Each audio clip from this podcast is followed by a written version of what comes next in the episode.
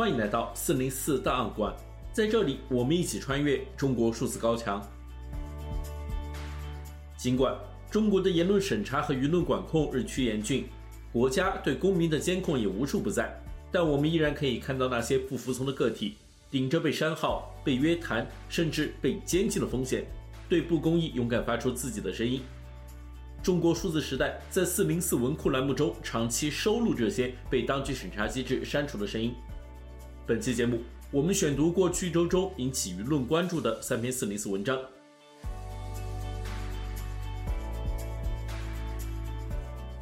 二零二四年一月十三日，媒体财新发布文章《嫌疑人孙任泽之死》，讲述新疆伊犁居民孙任泽遭警察刑讯逼供，最终致死的故事。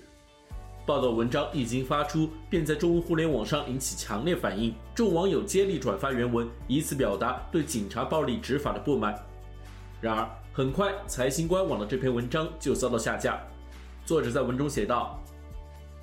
二零一八年九月二十七日凌晨，孙任泽在伊犁州霍城县看守所接受警务人员长达七个多小时审讯后昏迷，之后辗转多家医院 ICU。”十一月九日，一直未能醒来的孙任泽终告不治身亡，时年不满三十一岁。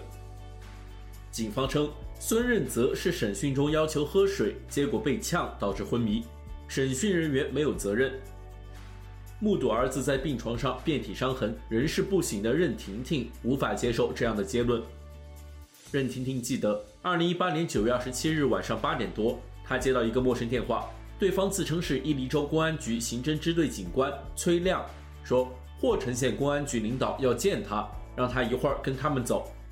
任婷婷与警察僵持到十点半，警察坚持要立刻出发。任婷婷说：“引号，到 ICU 门口，我的腿都软了，我儿子盖着被单躺在病床上，身上插满管子，没有任何反应，右臂露在外面，手腕、肩胛骨各有一道淤青紫红伤痕。”深深凹下去，我一把拉开身上的被单，我儿子全身赤裸，左臂打着夹板，小腿一道道伤痕，好多血痂。他说，后来他才知道，肩胛骨和手腕上紫红色伤痕是被用军带捆绑长时间悬吊造成的，血痂是电击后留下的。我问他们左臂是不是骨折了，他们说我儿子喝水被呛倒在地下，他们往起拉就脱臼了。孙润泽出事后，伊犁州警方也有积极作为。孙润泽转院伊犁州友谊医院后，伊犁州和霍城县公安局就提出民事补偿方案，前提是家属认可警方没有任何过错。孙润泽死亡当晚，霍城县公安局委托伊犁州中业司法鉴定中心进行尸检，鉴定结论是多器官功能衰竭导致死亡。至于是何原因引发多器官功能衰竭，尸检报告只字未提。这样的鉴定结论，任婷婷没法接受。她委托一家律师事务所向伊犁州检察院申请重新鉴定死因。州检察院接到申请后，迟迟未予答复。二零一九年春，伊犁州检察院终于同意进行二次尸检，但鉴定费一直没有着落。为早日揭开儿子死亡真相，任婷婷四处借贷，垫付十三点六万元鉴定费。六月，伊犁州检察院收到湖北重新的报告。七月，州检察院的有关人士对任婷婷说：“检察院决定对此事进行调查。”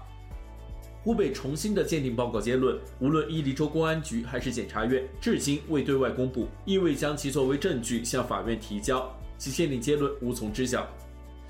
但湖北重新向伊犁州检察院提交鉴定报告后不久，伊犁州政法委接到举报材料，称任婷婷及家人私自接待鉴定机构人员行贿鉴定人。材料很快批转至伊犁州检察院，任婷婷被检察院叫去接受调查。这时她才知道自己早就被全方位监控。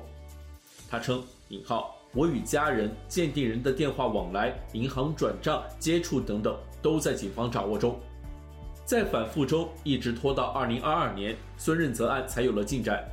因任婷婷与鉴定机构人员私下接触，警方质疑湖北重新鉴定结论的公正性与合法性。伊犁州检察院重新委托广州中山大学法医鉴定中心对孙任泽死因进行第三次鉴定。二零二二年三月十日，中山大学鉴定中心出具鉴定报告，认定孙任泽符合因患有心肌桥左冠状动脉轻度粥样硬化而致急性心功能障碍，后继发重症肺炎，多器官功能衰竭死亡。其生前所受外伤可诱发或促进其死亡进程的发展，为辅助死因。二零二二年四月一日，经伊犁州检察院认定，白振华等八名涉嫌刑讯逼供的嫌疑人由奎屯市检察院继续侦查。四月三日，吴学明、刘宪勇、施东华、靳博文、崔亮、朱生德等六人因涉嫌刑讯逼供被指定监视居住。同年四月十七日被刑事拘留。四月十八日。白振华和何德福也因涉嫌刑讯逼供被刑事拘留。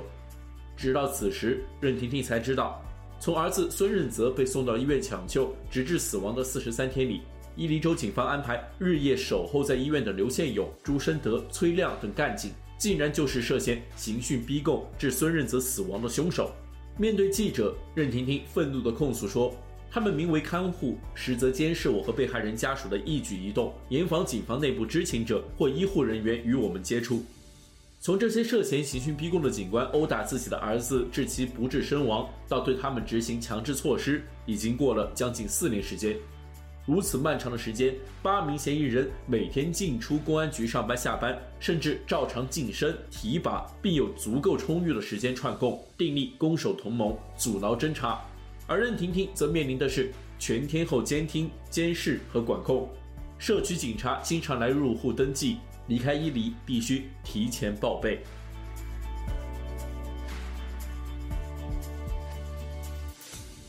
一月十三日，山东广播电视台党委书记、台长吕鹏在第四届中国短视频大会主论坛发表题为“强化短视频引擎作用，赋能主流舆论宣传”的演讲，其中，他的一段发言内容引发网民热议。他称：“可能有的领导和同志们会问，一级目标在目前新媒体端，还是一个很值得夸耀的一个目标吗？但是有一点我必须向各位领导和同志们汇报：闪电新闻从来不做跨省的舆论监督，我们从来不看别人的笑话，我们从来不转播任何灰色地带的东西，我们只转发正能量。”因为山东广电是孔子家乡的电视台，我们牢记孔子有一条为全人类各个民族共同接受的金科玉律般的格言，那就是“己所不欲，勿施于人”。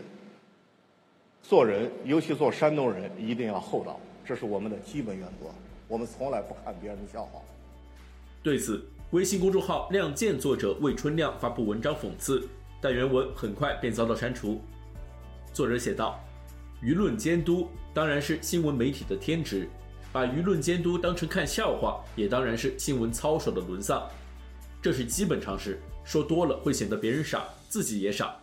但你说吕台长傻，其实也不是。新闻传播学院大一新生都懂的道理，一个电视台台长会不懂？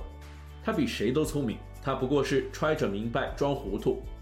只是，一旦有权有势的人装糊涂，我们就不得不在基本常识的层面掰扯一些本不需要掰扯的浅显道理。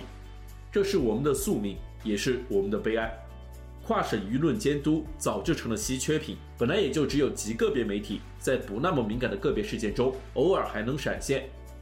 真正的舆论监督，无论本地甚至跨省，都早已灭绝了。在不切中真实矛盾的前提下，一边是不痛不痒、小打小闹的小矛盾，一边是可可爱爱、琐琐碎碎的小确幸，这就是吕台长的宗旨。他像什么呢？像我们现在大年三十看到的小品，矛盾再大，也就大到一句“好了”就能解决，剩下的就是无限的正能量了。那可真是太治愈了呢。之所以要这样做，吕台长说是因为。我们牢记孔子有一条被全人类各个民族共同接受的金科玉律般的格言，那就是“己所不欲，勿施于人”。他的意思是，我们山东不想别的省份看我们的笑话，所以我们也就不看别人的笑话。所以，跨省的舆论监督应该是“己所欲者”。吕台长之所以说“己所不欲，勿施于人”，可能是他所谓的“己”和“人”，不是我们以为的“己”和“人”。我看到很多人写文章讲新闻伦理、讲文化传统，我觉得有点牛头不对马嘴。批评吕台长之前，要看清吕台长的说话对象，向各位领导们汇报。他说不做跨省监督，不转播任何灰色地带的东西，只转发正能量。不过是我们不会给各位领导添麻烦，换了个说法。这样的操作本来也就是广大媒体心照不宣的默契，几乎所有媒体明面上都在这么做，只是始终没有人好意思说出来。吕台长不过是把它摆在了桌面上，你笑话吕台长把自己活成了笑话，可人家自以为交出了一份保证书和一份操作指南。以后如果大家都有样学样，没了舆论监督，没了灰色地带，只剩下正能量，从此你好我好大家好。那王子和公主真的要永远生活在幸福之中了。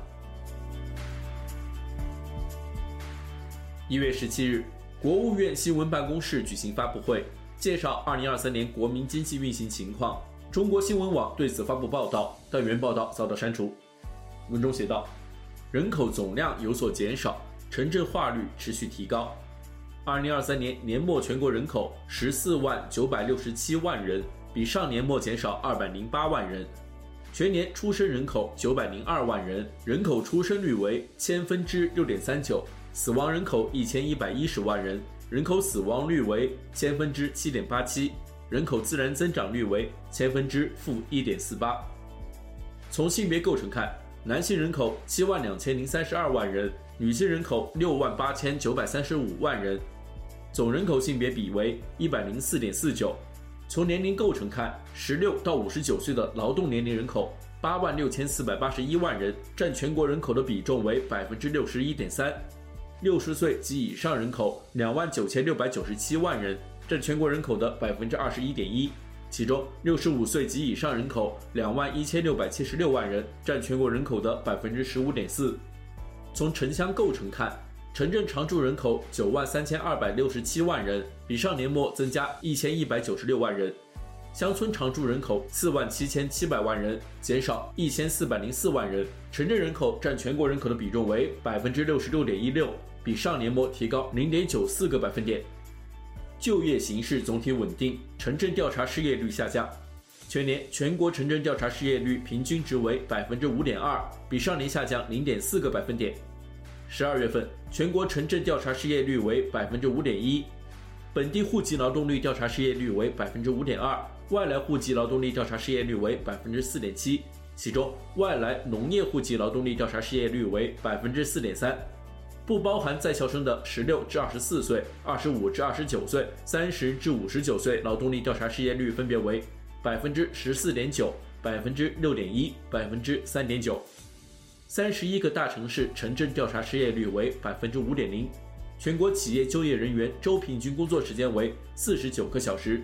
全年农民工总量两万九千七百五十三万人，比上年增加一百九十一万人，增长百分之零点六。